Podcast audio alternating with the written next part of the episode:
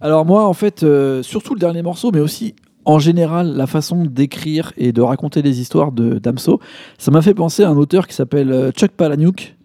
euh, qui a notamment son gros fait d'armes, c'est d'avoir écrit Fight Club, qui a comme ça un peu des façons très sociales de raconter des histoires très sales avec des, des choses trappes et des choses qui vont très loin. Et je vous recommande surtout de lire Monstre Invisible, qui va très loin aussi dans la personnalité et dans comme ça des, des, des trucs d'âme et des changements de personnalité, de, même de sexe. Enfin, ça va très loin dans, dans l'histoire. Et Survivant, qui est super intéressant. Et euh, voilà, si vous avez aimé Fight Club, le film, et si vous aimez un peu ces histoires euh, à tiroir qui sont pas très éloignées de la façon de Damso, à mon avis, de réfléchir, euh, je vous recommande de lire ça.